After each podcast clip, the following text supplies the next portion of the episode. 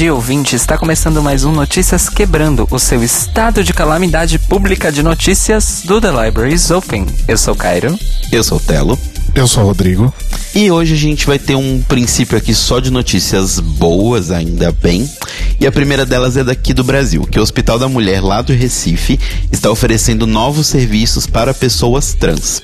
O hospital já fazia o atendimento das pessoas trans, só que ele tinha um foco muito grande em fazer é, o tratamento para pessoas que já tinham passado pela cirurgia de redesignação de gênero. E agora não. Ele vai atender outros tipos de demanda, como, por exemplo, uma demanda que é muito grande, que é o procedimento de hormonização, né? Que é o, a iniciada de, de quando a pessoa começa a tomar os hormônios para começar uma mudança física mesmo no corpo, de voz e tudo mais. O tratamento de hormonização vai acontecer no espaço voltado para esse público LGBT, chamado ambulatório LBT. LBT de lésbicas, bissexuais e transexuais, lembrando que é um hospital da mulher.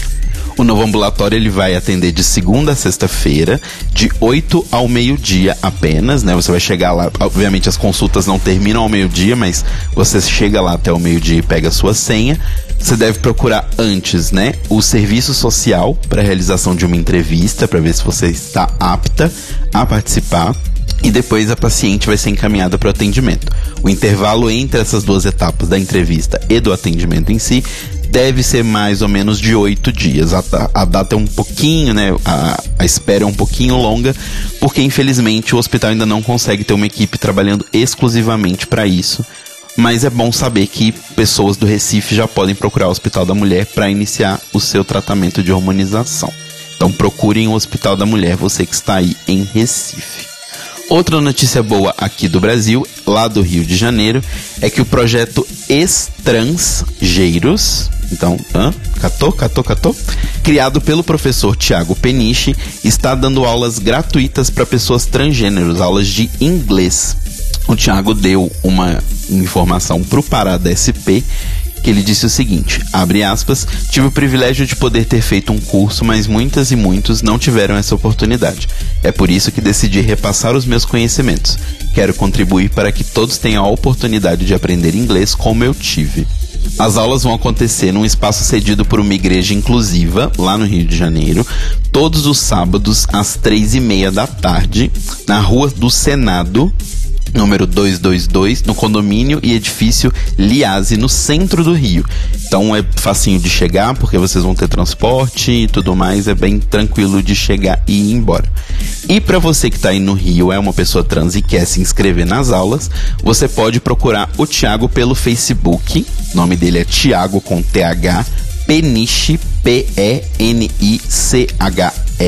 ou no Instagram, onde arroba dele é Thiago Peniche, escreve da mesma forma, a gente vai deixar aqui no link do, nos links do episódio para vocês irem. E também ele tem uma vaquinha online para ajudar ele a pagar os custos dessas aulas. Então, se você puder ajudar ainda, né, que você não não vá não vá fazer as aulas ou se você vai fazer as aulas e tem condição de ajudar, entrem na vaquinha do Thiago e favoreçam esse projeto, que é um projeto muito legal, que está acontecendo aí no Rio de Janeiro, que está precisando tanto de coisas boas, né? Agora, dando um, uma volta pelo mundo, em notícias boas também, o Japão elegeu a sua primeira pessoa transgênero como legisladora. A japonesa Ayako Fushigami transformou na primeira transgênero eleita lá na ilha de Hokkaido. Ela foi eleita para a Assembleia do Distrito Eleitoral do Leste da cidade de Sapporo, que fica na ilha de Hokkaido, que é a ilha mais ao norte do Japão, que é uma ilha menor, né? Não é aquela tão grande que a gente se lembra mais do mapa do Japão. Ela representa a primeira pessoa que vai ocupar esse cargo. Tipo, é a primeira da história do Japão a ser eleita, uma mulher transexual. E ela disse quando foi quando, né, quando foi avisada que, que tinha sido eleita, ela disse: Quero retribuir o, o favor aos que me apoiaram trabalhando duro para criar uma sociedade na qual os LGBTs possam ser ativos.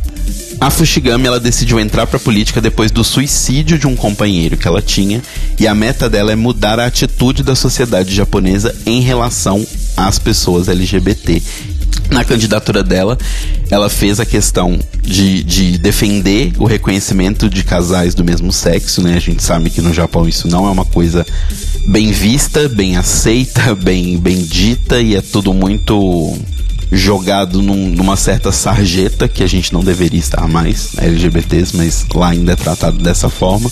Então, ela quer criar esse marco legislativo para melhorar a integração das pessoas LGBTs na sociedade e na educação, além de outros pontos. Então, uma notícia ótima vinda do Japão. E uma outra notícia também sobre eleições no mundo e também na Ásia é que a Índia tem pela primeira vez um candidato intersexo ao parlamento. Né? Ele que atende por ele. Ele está concorrendo a ser um representante do estado de Kerala, o Shinju Asawathe. É o primeiro intersexo a concorrer ao parlamento da Índia. Ele tem apenas 25 anos e vai concorrer contra o ministro de Estado da União atual. Então, só uma notinha aí, vamos torcer muito para o Shinju, que ele tenha muita sorte nessa eleição. Gostei dele, é afrontoso. Não é? Gostei também. Lembrando sempre, gente, a gente tem um episódio aqui do Libraries Open falando sobre LGBT, a sigla toda e explicando, e a gente tem o nosso convidado maravilhoso, o Alex, que é um homem intersexo, então vocês podem ir lá e conhecê-lo, entender como é a vida, entender que existem essas pessoas e elas são ainda mais invisibilizadas do que as pessoas trans, então é bem complicado. E uma última notinha, também boa, que foi enviada pela nossa correspondente Ilse Scamparini Tata Finoto, é que a Getty Images, né, que é um banco de imagens bem conhecido, junto com a Dove e a Girl Gaze, está lançando um novo banco de imagens com pessoas, com mulheres, né, são para mostrar mulheres, pessoas não binárias e pessoas que se identificam como mulheres e que não têm a beleza clássica que a gente encontra em bancos de imagens, né? Então, não é aquelas pessoas que você claramente vê em anúncio de faculdade, dessas coisas todas. Pessoas comendo salada muito felizes. Saladas que fazem pessoas rirem. Pessoas que se matriculam em quatro, cinco faculdades ao mesmo tempo. Exato. As imagens né, vão ser criadas né, dentro desse catálogo por uma comunidade global de 116 fotógrafas de 39 países. Então a gente tem foto de tudo. Tem foto de mulheres mais velhas, tem foto de mulheres negras, foto de mulheres com ascendência é, mediterrânea, mas não a mediterrânea que a gente está acostumado, que são aquelas pessoas ultra brancas e tudo mais. Então é bem legal e esse projeto ele meio que segue um pouco aquele projeto do NAP, que é um banco de imagens, para quem não conhece, é um banco de imagens gratuito, que tinha imagem, né, ele tem ainda imagens de apenas de pessoas negras. Então você pode procurar por lifestyle, por comida, por tudo mais. E agora eles expandiram ainda os negócios deles, que eles têm é, propagandas de fotos do iStock que são de pessoas negras também. Ele embeda dentro da plataforma. Então é bem legal. Se você é um designer ou trabalha procurando imagens de pessoas reais e não pessoas de plástico que riem para salada ou fazem 17 faculdades, você pode entrar no NAP ou lá no projeto hashtag ShowUs. Arrasou. E eu, enquanto designer, assim, assino embaixo, gente, que é muito bom, porque às vezes dá um certo desespero você procurar imagem em banco de imagem, porque é uma realidade muito Inglaterra, Estados Unidos, França, Alemanha. Parece que são os únicos países que colocam foto lá, porque não, não tem outras culturas, tipo, não tem. Só não tem, não tem outras pessoas. Quando tem uma pessoa negra ou, ou uma pessoa marrom ou uma pessoa asiática, é tipo sala de reuniões com pessoas olhando um computador e apontando, e essa pessoa tá no fundo apontando. Mas quem tá mexendo no computador e o chefe que tá no centro são pessoas brancas. Uhum. Todo mundo é magro, ninguém tem nenhum tipo de, de deficiência física ou necessidade especial. É, eu acho que mais do que só magro ou, ou questão de deficiência física, eu acho que vai num ponto de perfeição, que é uma questão que a gente tem muito com o banco de imagem, que é as imagens são muito de plástico, sabe? As pessoas são muito perfeitas. Todo mundo é muito modelo. É, né? ninguém tem uma mancha no rosto, ninguém tem uma pinta cabeluda na testa, sabe? Essas coisas. E assim, gente, essas coisas existem. Essas pessoas existem. Exato. Então, procurem esses tipos de banco de imagem. Então, NEP para pessoas negras e o Show Us. Arrasou, obrigado, Tata. Beijo, Tatinha. E agora a gente vai pro Money como Brasil S.A., que é o oposto do bloco principal, Do mundo, que é uma bosta. né? Hoje, hoje tivemos um, um bloco principal bem mundial, né? Teve Brasil, teve países, gosto assim. E uma Teve Brasil, teve países. Tivemos Índia, Japão e Brasil. E Recife, que é um outro país. Eu sei que tá foda, mas o Brasil ainda é um país. Olha, se Recife quisesse virar um outro país, eu topava ir pra lá de boaça. Sim. Nossa, ia ser, ia ser o país mais populoso da América Latina. Enfim, Manicômio Brasil S.A. hoje, que ironicamente não começa aqui, começa em Portugal. Olha só. Falando em mudar, né? Enfim.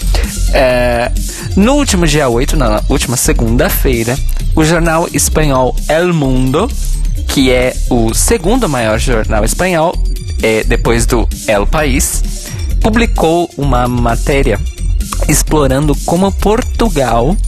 Vejam bem a, a complexidade da coisa. Como Portugal se tornou um destino preferido para as pessoas LGBTs do Brasil que querem fugir aí das de toda a situação de violência e de perseguição que vivemos aqui e que não é nova, mas que acabou se agravando desde aí das últimas eleições presidenciais para governador, etc., que passamos no segundo semestre do ano passado.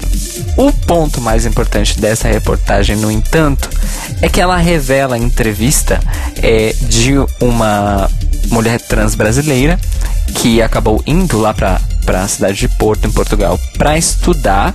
Conseguiu aí um estudo para sair do país junto com o seu companheiro, que é um homem trans.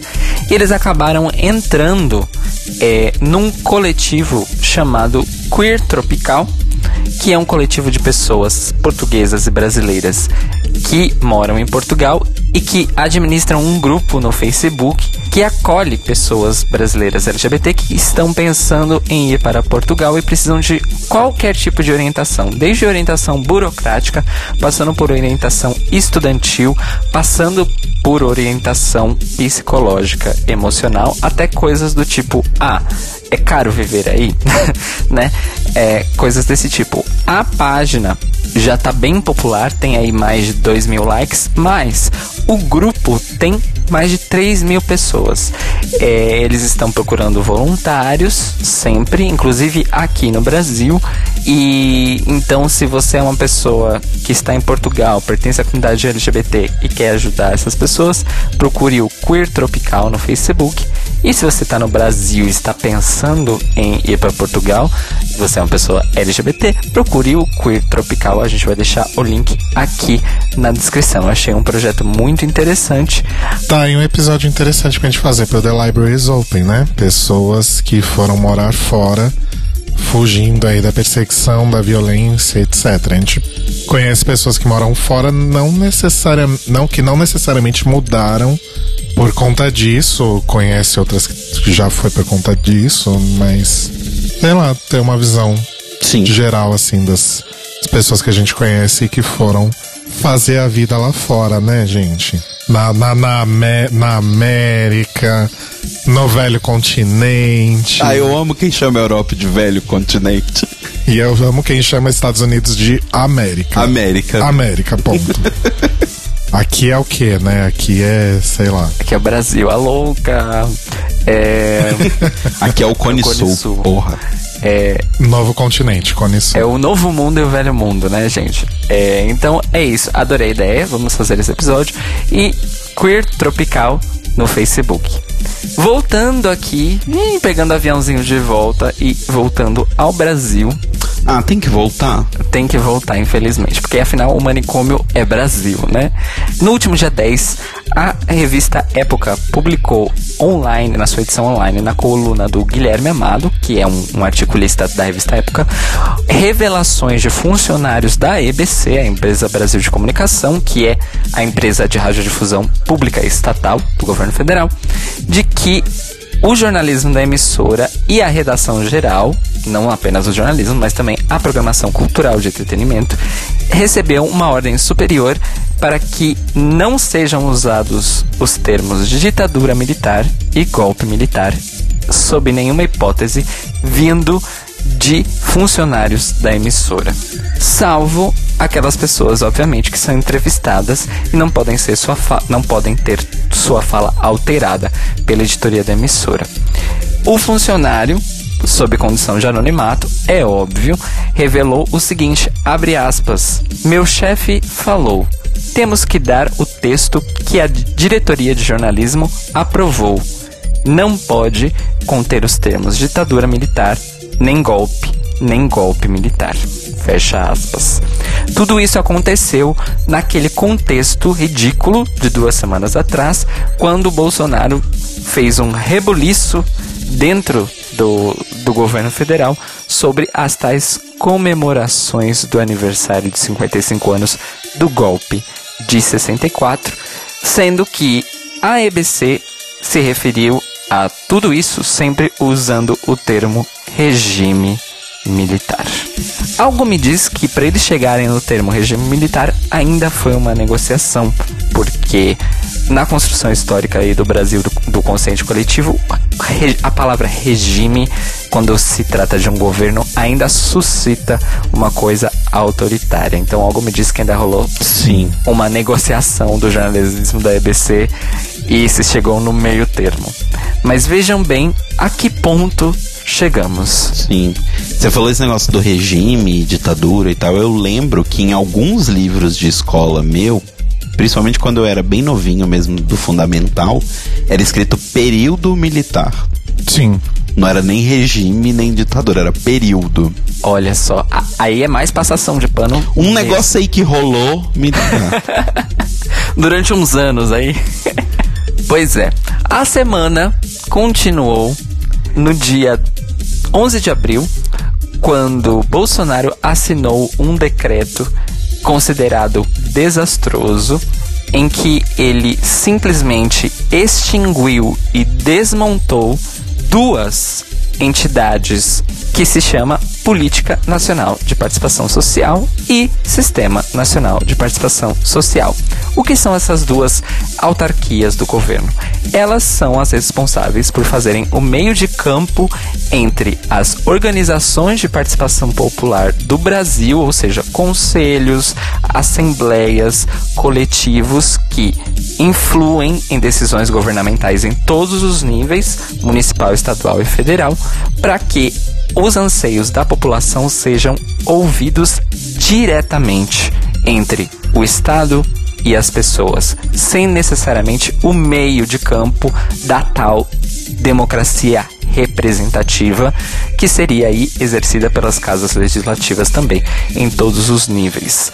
Desta maneira, o governo simplesmente destrói esse sistema e esta política nacional e exige que os mais de 700 conselhos pertencentes a esse sistema que existem até hoje justifiquem a sua existência em até 60 dias para o governo federal. Do contrário, serão completamente extintos. Lembrando que todas as pessoas que participam ativamente dos, dos conselhos em cargos não são remuneradas sob nenhuma forma. Isto é literalmente serviço público. Elas só têm custeadas pelo Estado, graças à política nacional, ao sistema nacional, gastos que decorrem de traslados para literalmente ir até as pessoas, ir até as casas legislativas, ir até Brasília, ir até governos estaduais e tudo mais, e todos os custos que envolvem toda essa movimentação. Para além disso, ninguém que participa de conselho é remunerado pelo Estado. Ou seja, a justificativa do, do governo Bolsonaro para fazer isso não pode ser por questões financeiras e econômicas. O ministro-chefe da Casa Civil, o Onyx Lorenzoni, disse, e eu abro aspas porque vale a pena escutar esta comédia, essa tragicomédia. Os mais de 700 conselhos na administração direta e indireta, que vinham de uma visão completamente distorcida do que é representação e participação da população, tinham como gênese a visão ideológica dos governos que nos antecederam, de fragilizar a representação da própria sociedade, advinda de ideais bolivarianos. Fecha aspas. Eles insistem, né? Eu, eu realmente queria viver nessa fanfic que as pessoas vivem, que o comunismo é realmente uma coisa muito forte, que tá muito presente no mundo. Porque assim, quem dera. Então, né? Eu também queria viver nesse Brasil socialista e comunista que eles disseram que a gente tava nos últimos 12 anos. Não teve, gente. Não tava tendo. Desculpa. Eu, Isso não, é assim. eu, não, eu não vi, eu, eu perdi o, o memorando. E se assim, se pra eles o que a gente tava vivendo é, nos últimos. Vai, não nos últimos cinco, mas ali você vê nos últimos 10 e tal, 15 anos, era uma coisa socialista, eu quero voltar pra lá. Realmente, era muito bom o socialismo. eu fiz faculdade por causa desse socialismo aí. Eu também, inclusive. De acordo com o primeiro levantamento aí de efeitos deste decreto de desmonte do sistema e da política nacional de participação social, estão arriscados a deixar de existir ou já estão extintos, porque tem essa, esse prazo aí de 60 dias para justificar a sua própria existência, os conselhos de transparência pública e combate à corrupção. Hum, não precisa, né? Esses dois. Não precisa. Combate à discriminação e promoção dos direitos de pessoas LGBT. Ah, isso também não precisa, tem direito demais já. Alfabetização e educação de jovens adultos. Todo mundo sabe ler. Erradicação do trabalho escravo. Política sobre drogas. Direitos do idoso. Conselho Nacional de Segurança Pública. Conselho Nacional de Erradicação do Trabalho Infantil. Comitê Gestor da Internet no Brasil e o Conselho Nacional dos Direitos das Pessoas com Deficiência. Então, vejam bem que interessante um governo que quer mudar tudo que tá aí, acabar com os privilégios e simplesmente destrói a estrutura de participação popular direta que a gente tinha. Pra cerejinha do bolo aí, que a gente tem na semana, hoje, dia 12, sexta-feira, Bolsonaro teve a coragem de se pronunciar pela primeira vez sobre a execução do músico carioca Evaldo Rosa, que foi morto por militares do exército no último domingo, dia 7, com 80 tiros dentro do carro em que estava com a sua família. Foram 80 tiros dados por engano, de acordo com o exército. O presidente Jair Bolsonaro só se pronunciou sobre o assunto nesta sexta-feira, dia 12, durante a inauguração do aeroporto de Macapá. E ele disse que o exército não pode ser acusado de ser assassino, pois o exército não matou ninguém. Isso são aspas. E eu continuo as aspas. O exército é do povo. A gente não pode acusar o povo de assassino. Houve um incidente, houve uma morte. Lamentamos ser um cidadão honesto, trabalhador. Fecha aspas. O exército não matou ninguém. Ele só tirou 80 tiros contra uma, uma família e matou uma pessoa. Mas não foi ninguém. Os familiares das vítimas, né, da família do Evaldo Rosa, eles denunciaram que os militares que mataram o Evaldo continuaram atirando mesmo depois de terem percebido que havia uma criança no carro, atingiram outros civis do entorno que tentaram ajudar a família, né, tirar a família daquele veículo que estava sendo alvejado por tiros e depois ainda riram do que tinha acabado de acontecer. Este foi o Manicômio Brasil SA de hoje. Bom, gente, eu não, não tenho nem como fazer o Greg Race depois disso tudo, né? Então. É, gente. Agora a gente vai tentar dar uma aliviada com as notícias mais leves. É, não, não tá muito leve, não. Ah, não? Enfim, é, começamos agora então o Boletim Greg Race, o seu drops de notícias, informações e fofocas sobre o RuPaul's Drag Race e correlatos. E eu começo falando aí sobre um tema que a gente tem conversado aí algumas vezes informalmente aqui no Notícias Quebrando ou no, no The Libraries Open, que é a questão da saúde da Michelle Visage, porque ela removeu os implantes de silicone que ela tinha nos seios e várias pessoas citaram diversos motivos pelos quais ela teria feito isso. Algumas disseram que é porque ela tinha uma doença autoimune não identificada, outros disseram que eram problemas relacionados à a, a, coluna e afins, e outras pessoas falaram até que era lupus. Mas na verdade, a Michelle Visage ela sofre da doença de Hashimoto, que é uma doença autoimune, de fato, que ataca a tireoide. A Michelle foi diagnosticada com isso quando ela tinha 29 anos. Hoje ela está com 50. Isso quer dizer que ela já vive aí com essa doença há 20 anos, né? Pouco mais de 20 anos. E os sintomas que ela sofria muito e provavelmente ainda sofre são é, perda de cabelo, é, visão embaçada, visão turva, né? Uh, muita fadiga, peso de, é, ganho de peso repentino, entre outras coisas. Ela sempre supôs que talvez os implantes tivessem algum tipo de conexão, mas nunca nenhum médico ou cirurgião tinha confirmado isso para ela. E aí ela foi pesquisar por conta própria, achou grupos de Facebook de pessoas que sofriam do, do mesmo mal e acabou encontrando um médico que deu aí ouvidos a essa, a essa suspeita, né? E aí ela resolveu então fazer a cirurgia e retirar os implantes. Ela disse o seguinte: se você pensar bem, o, o seu sistema imunológico ele luta contra invasores. E os grandes invasores no meu corpo eram duas grandes bolhas de silicone minha doença autoimune pode ter sido aí disparada por causa desses invasores, entre aspas. Então eles precisavam ir embora. Ela disse que foi muito tranquilo tomar essa decisão. Ela não pensou duas vezes, ela só questionaram se, se ela se preocupava se isso poderia afetar a carreira dela de alguma forma, a remoção dos implantes. E ela falou que não, que tipo, que o cérebro dela e o, e o, e o espírito dela, digamos assim, a personalidade. A personalidade, a. Como é que fala? Quando a pessoa é muito espirituosa. O carisma. Ok, pode ser. E o carisma dela vão muito além dos, dos seios, né? E ela disse que quando ela resolveu fazer os implantes, na época que ela fez os implantes, ela estava meio que obcecada com, com o modelo de mulheres que era vendido pela revista Playboy. Ela achava que isso é, que era necessário, que, que ela associava isso a, a sexo também. Mas com o tempo ela descobriu que não tem nada a ver e ela espera inclusive que agora ela possa transmitir essa mensagem aí para mulheres mais jovens.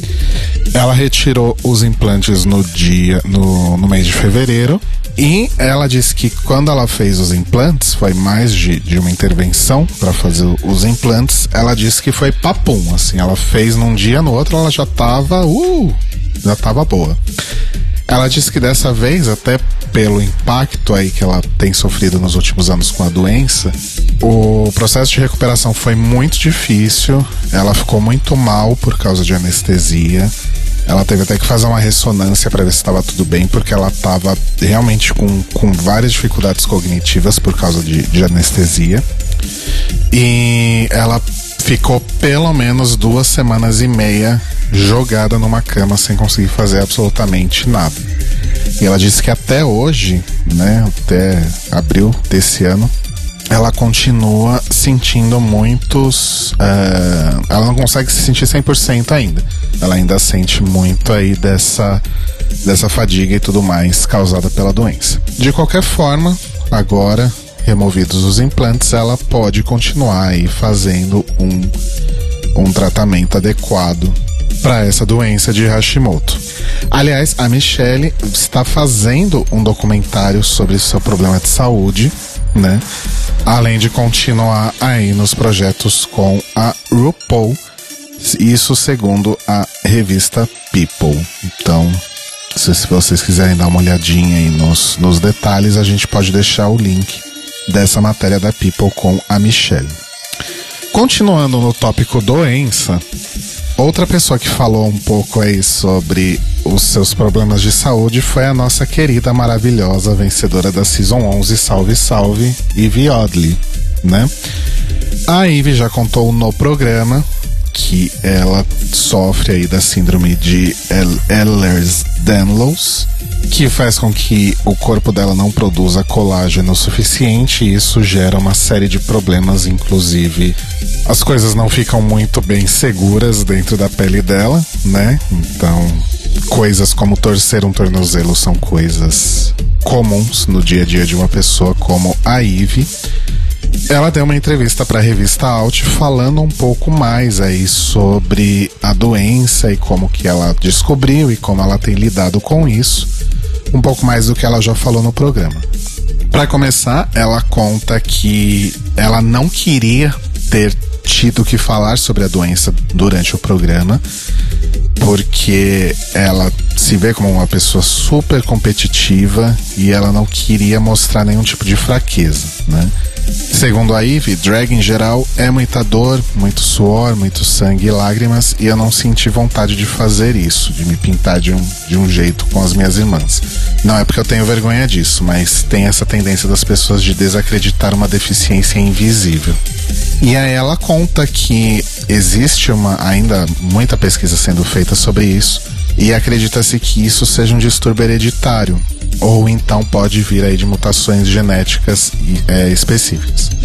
Como a Ivy já tinha contado no programa, ela foi a um médico para tentar um, um diagnóstico e, e aí na Alt ela conta que ela fez vários testes que não foram necessariamente uh, conclusivos, não é uma doença que você consegue diagnosticar facilmente com algum tipo de, de teste genético. Os médicos meio que tiveram que adivinhar que, que tipo que é, porque inclusive a doença se manifesta em vários tipos. E a Ivy conta que, durante, principalmente durante a infância e adolescência, foi muito difícil porque ela não conseguia passar nem um dia na escola é, sem dor. Ela voltava para casa chorando de dor tinha que fazer é, atividade extracurricular em casa porque não conseguia ficar na escola e tudo mais. Ela fazia é, ginástica na escola e teve que parar porque ela simplesmente cada aula de ginástica que ela tinha, ela tinha que ficar dois dias em casa para conseguir é, se livrar da dor. Ela, como ela já disse também, não existe cura para essa síndrome e nenhum tipo de tratamento real. Atualmente ela toma suplementos imunes de glicose que ajudam a fortalecer as articulações para que elas não continuem se desgastando e saindo do lugar o tempo todo. Faz fisioterapia, mas basicamente a recomendação para pessoas com esse tipo de doença é basicamente ficar inativa, que é algo que a Ivy não consegue fazer. Ela disse que é uma coisa muito bizarra porque ela já várias vezes ela se machucou, por exemplo, dormiu de um jeito errado na cama e acordou com o ombro deslocado. Gente. Então são umas coisas tipo muito bizarras. Enfim, torcemos aí para que a nossa querida Eve, primeiro que ela ganhe a temporada, né? E que também ela consiga aí lidar de um jeito cada vez melhor com essa doença e tomara que existam aí alguns, alguns avanços no tratamento para que ela consiga continuar fazendo esse drag maravilhoso por muito tempo. E a última notícia, na semana retrasada, talvez, a gente comentou sobre o GLAAD Awards lá de Los Angeles, que foi apresentada pelo Ross Matthews, que teve a Beyoncé e o Jay-Z como homenageados.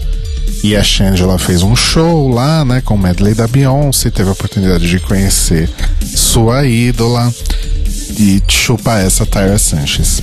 Pois bem, no dia 4 de maio nós teremos o 30 Annual GLAAD Media Awards, desta vez em Nova York, Olha. que é de fato a sede da, da GLAAD.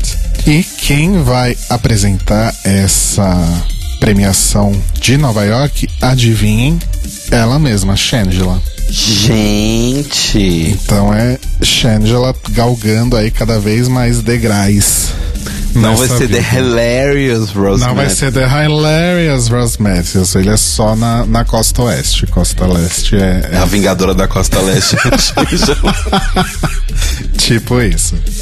É, vai ter também um prêmio que, igual que teve em Los Angeles, o Advocate for Change Award, que premia pessoas que lutam pela representatividade LGBT na mídia de forma adequada, que foi o prêmio que a Beyoncé e o Jay-Z ganharam. Quem vai ganhar no prêmio de Nova York é a Madonna. E quem vai dar o prêmio é o Anderson Cooper, que é um âncora da CNN. Uh, vai ter a premiação, obviamente. Então, entre os indicados, nós temos Ryan Murphy, nós temos o elenco de Pose, nós temos. Uh, quem mais aqui que eu anotei? Ah, e nós teremos também um outro prêmio é, especial, que é o Victor Russo Awards, que é dado para pessoas da mídia que são abertamente LGBT+, e que fazem algum tipo aí de diferença. E quem vai ganhar o prêmio esse ano é o Andy Cohen. Lembram dele? Sim. E quem vai dar o prêmio é a Sarah Jessica Parker. Oi, né? Jussara. Quanta gente branca. Não é? E, e quanta gente não LGBT, né? Não é? Eu achei outros. É, os outros indicados aqui estavam mais para baixo na minha pauta. É, o filme Love Simon, Pose, eu já falei. The Handmaid's Tale, Nanette, da, da Hannah Gatsby. Janelle Monet, Troy Sivan, a animação nova da Shira, She-Ra e o Stephen Colbert. Esses são outros indicados aí as diversas categorias do GLAAD Awards. E para terminar o Greg Race, eu vou só avisar vocês que tem um link legal na descrição deste episódio do nosso site, thelibrariesopen.com.br, que é uma listinha da Advocate com os updates das vidas de cada uma das primeiras eliminadas de cada temporada de RuPaul's Drag Race. Então entrem lá para ver que basicamente a Shangela tem um bloco de três scrolls de página e a Lisa Summers tem uma Lisa, frase. A Lisa Summers basicamente não tem o que falar dela, idem penetration. Para fazer a lista render, eles, eles consideraram que na Season 8, ok, Neisha Lopez foi eliminada. Só que ela voltou depois. Foi a primeira eliminada, mas ela voltou depois. Então talvez as primeiras eliminadas sejam Laila McQueen e Dex Exclamation Point. Na dúvida, eles colocaram as três. Então tem lá Neisha Lopez, a Laila McQueen e a Dex. Então vão lá ver o que, que elas estão fazendo da vida. Já adianto que não é muita coisa. O Notícias Quebrando hoje teve informações do Observatório G, do Universa, da Getty Images, do Jornal Econômico, do portal Sapo de Portugal, do El Mundo da Espanha, da revista Época, da Agência Brasil, da Carta Capital, da revista People, do portal Out.com, do Broadway World e da Advocate. Quem vai começar com as indicações hoje? Começa você, que eu já até sei o que, que você vai falar. Não, não é disso. Ah, não é disso? Não. Ah, eu achei que você ia falar. Tá, eu vou fazer minha indicação então, que eu vou fazer uma indicação e outra bem rapidinha. A indicação principal, eu já quero começar agradecendo ao nosso querido Roba. Beijos, Bi, muitas saudades. Beijos, Pi. Que, enfim, o Roba super conhece meu gosto musical, então sempre que ele ouve alguma coisa nova que ele acha que é minha cara, ele me indica e geralmente ele sempre acerta, assim como aconteceu dessa vez. Então, a minha indicação, e consequentemente do Roba também, é o disco novo da Ways Blood, o Titanic Rising, que é desse ano de abril. A Ways Blood é uma cantora é, californiana e o Roba descreveu ela como sendo tudo que a Lana Del Rey sempre quis ser e nunca conseguiu. E ele mencionou também alguns ecos de Carpenters, por exemplo. Concordo com as duas é, referências e adiciono mais. A Ways Blood ela parece muito também com a Amy Mann, que é uma cantora dos anos. que fez muito sucesso, principalmente nos anos 90, fez a trilha do filme Magnolia e tudo mais, que eu amo de paixão. A última vez que ela foi vista aí na grande mídia foi fazendo um cover de Who's Gonna Drive You Home, do Cars, num, num episódio de American, Horror, American Crime Story, The Assassination of Gianni Versace. Enfim, ela me lembrou muito a Amy Mann. E aquela coisa, cantora, triste, músicas com muitos acordes menores, às vezes tem umas esquisiticezinhas, assim, tudo que eu gosto e muita gente também. Então, procurem lá no Spotify e afins o disco Titanic Rising da Ways Blood, W-E-Y-E-S Blood, de sangue, né? E a outra dica bem rapidinha, que eu não vou comentar nada, só vou falar. Assistam o filme Us, do, do Jordan Peele. Tá todo mundo vendo, tá todo mundo falando a respeito, então eu só Sim. endosso o coro, não vou falar mais nada. Assistam. Eu vou indicar um podcast hoje. Nós temos aí os nossos, vamos dizer assim, fãs do 80 Watts, que é um grupo de podcasts especializado na cultura pop dos anos 80. Então eles têm podcast de cinema, podcast de coisas que aconteceram nos anos 80, como era a vida nos anos 80. Todos esses são muito bons, mas o meu favorito, obviamente, é o podcast deles que fala sobre música dos anos 80. E não fala de qualquer jeito, ele conta a história completa dos maiores hits dos anos 80. Ao ponto da. O episódio. primeiro episódio que eu escutei, do Resumo do Som, é o nome. Ele conta a história desde a sua composição, contexto histórico, até a sua versão final, que virou hit de Take On Me, do Aha, incluindo aí trechos sonoros das primeiras demos de Take On Me, do Aha. Então é um puta trabalho de pesquisa, é um puta trabalho de edição, tudo muito bem feito pelo pessoal do 80 Watts. E o, ep- o último episódio que eles publicaram é contando a história de Strange Love do Depeche Mode, que, que é uma história absolutamente incrível. Então eles destrincham a história de uma canção dos anos 80 por episódio de uma maneira maravilhosa. Não são episódios longos, são mais ou menos 15 minutos, o máximo aí 16, 18. Então é uma audição deliciosa, curta e que vai te deixar assim ah, com uma sensação de uau.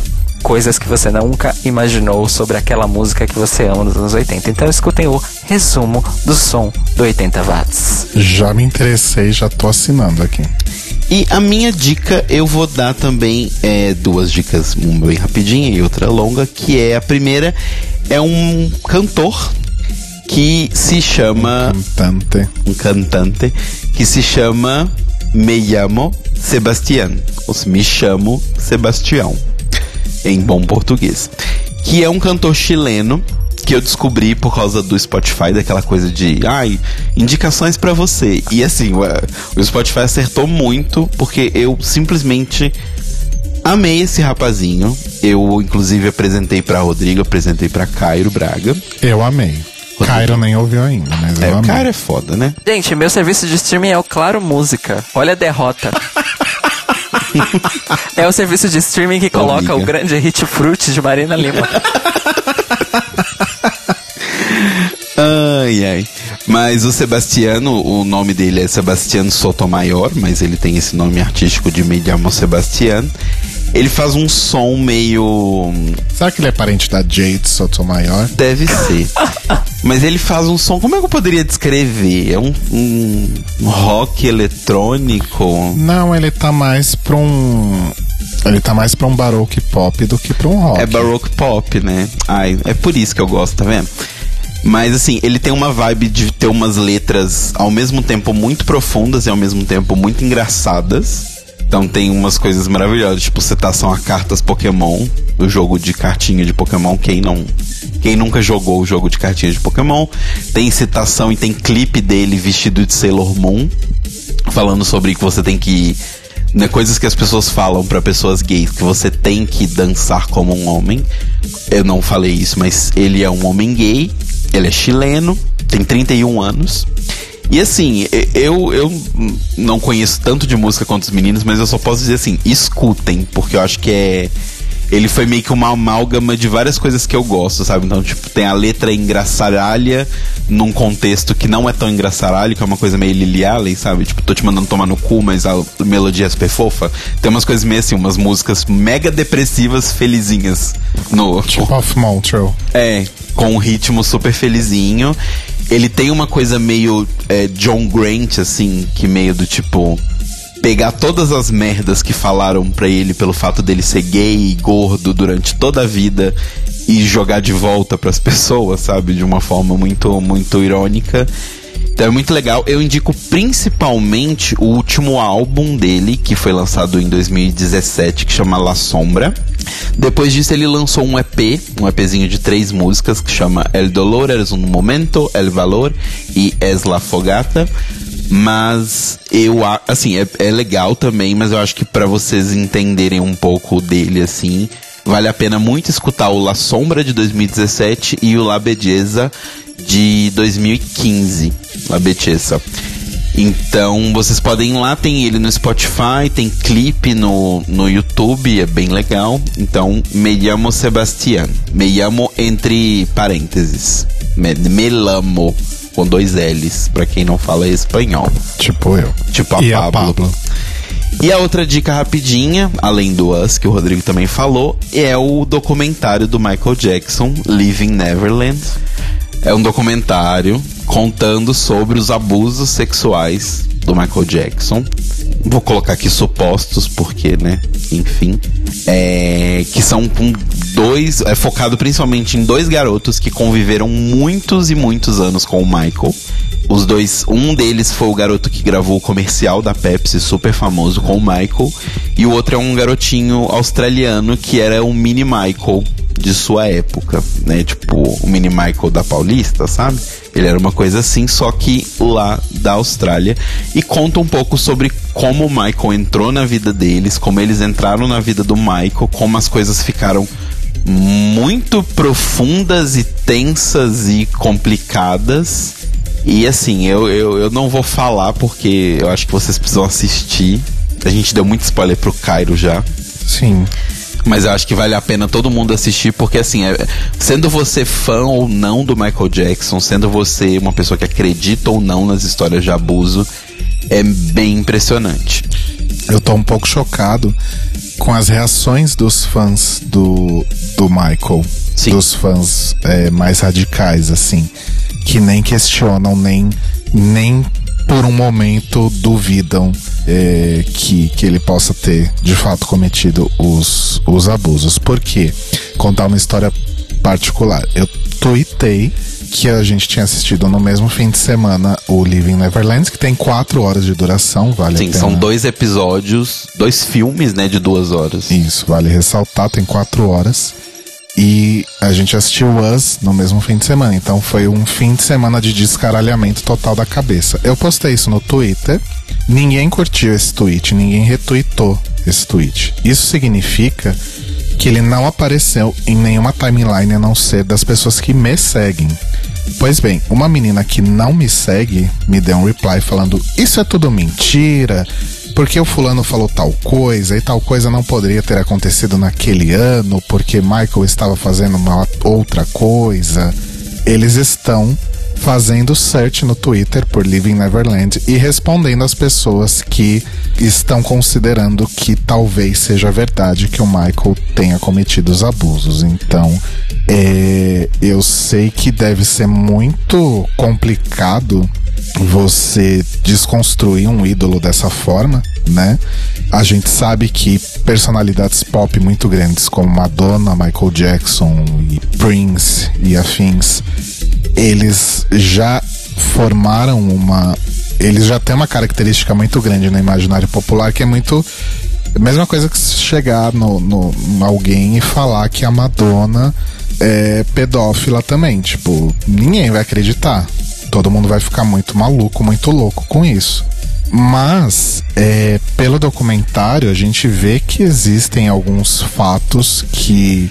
Existem coisas que a gente fica, hum, será? E existem fatos. E aí, quando você olha esses fatos, você pensa, putz, talvez então realmente seja verdade. É, e é assim, acho que é difícil, mas a gente precisa parar e pensar. E aí cai naquele debate do tipo, separar a obra e o artista, que a gente não- também não vai entrar nesse debate de novo, que a gente já falou muito disso. E o debate de que é sempre, principalmente quando as pessoas são famosas, é sempre mais difícil acreditar na vítima. Então, assim, eu acho que é válido que todo mundo assista para que as pessoas tenham as informações para fazer a sua análise. Mas, assim, eu acho que falando em si da obra, documental, etc., é um documentário muito bem feito, muito bem construído. Eles têm imagem para um caramba das coisas. Então, assim, assistam. É um pouquinho difícil porque eles é da HBO, então só tem no HBO Go. Mas vocês podem dar um jeitinho aí nas internets para conseguir. Mas assistam Living Neverland. E o Notícias Quebrando está disponível toda segunda-feira, logo nas primeiras horas, no feed, no iTunes, no Spotify. E você pode ouvir também a transmissão pela Rádio Sens, em senscast.org, às 8 da manhã da segunda-feira. E se você quiser mandar uma indicação de música pro Cairo que ele não vai ouvir porque não tem no serviço de streaming dele, Não tem no Claro Música. não tem no Claro Música, vocês podem mandar um e-mail para contato arroba thelibrariesopen.com.br ou ir no nosso site thelibrariesopen.com.br e no post desse episódio e deixar lá nos comentários. No Twitter e no Instagram nós somos o Tlio Podcast, T-L-I-O Podcast. E no Facebook tem o nosso grupo da biblioteca, é só pedir que você entra lá. E nós nos ouvimos e nos falamos novamente hoje à noite, a partir das 21 horas, ao vivo na Rádio Sens em senscast.org para discutir mais um episódio de RuPaula e as drag correndo. Esse episódio bosta. Esse crossover de RuPaul's Drag Race e A Fazenda. Basketball Wives. Enfim, é, estejam, estejam preparados para o The Libraries Open de hoje à noite. E tenham um bom dia. Beijos. Beijos. Beijos, Mores. Até mais tarde.